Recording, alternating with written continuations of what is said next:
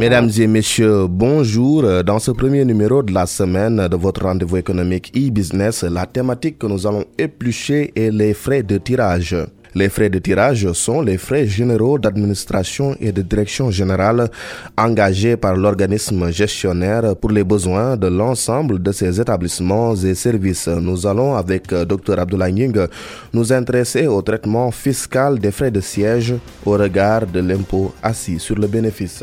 Monsieur Cassé, les entreprises qui exercent leurs activités au Sénégal et dont le siège social est situé à l'étranger peuvent naturellement déduire de leurs bénéfices imposables les frais de siège social qui leur incombe euh, dans les conditions et limites, avons-le, fixées par les dispositions pertinentes du Code général des impôts, à savoir que la répartition de ces frais de siège entre les différentes entreprises doit se faire au prorata du chiffre d'affaires des dites entreprises par rapport au chiffre d'affaires global de l'ensemble des entreprises du groupe. Alors, retenir que même s'ils sont répartis au prorata du chiffre d'affaires, les frais de siège ne sont déductibles que dans la limite d'un montant égal à 20% du bénéfice comptable réalisé au Sénégal avant la déduction de la cote-part des frais de siège. Donc ce pourcentage de 20% s'applique au bénéfice comptable et non au bénéfice fiscal.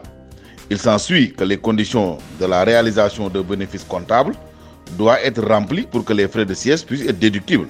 Donc en cas de déclaration d'un résultat déficitaire, les frais de siège ne sont pas déductibles. Alors cette limitation a bien entendu pour but d'empêcher les transferts illicites de bénéfices. Toutefois, il faut noter que cette limitation peut être écartée par les conventions internationales signées par le Sénégal. Ainsi, notamment la convention fiscale franco-sénégalaise, à son article 10.4, reprend seulement le principe de la répartition des frais de siège social au prorata du chiffre d'affaires des établissements et n'édicte aucun plafond à la déductibilité de, ces frais de siège-là. Donc voilà ce qu'il faut retenir euh, relativement à la déductibilité de ces frais de siège au regard de la détermination du résultat imposable. Donc c'en est tout aujourd'hui, chères auditrices et auditeurs de e-business. Et nous vous donnons rendez-vous bien entendu la semaine prochaine pour un nouveau numéro. Au revoir. Docteur Abdoulaye Nying, merci pour toutes ces précisions et très bon début de semaine à vous. Mesdames et messieurs, merci, c'était tout pour aujourd'hui. Était à la présentation Mam Abdougaï Kassé, à la partie technique Maxime Sen. À demain.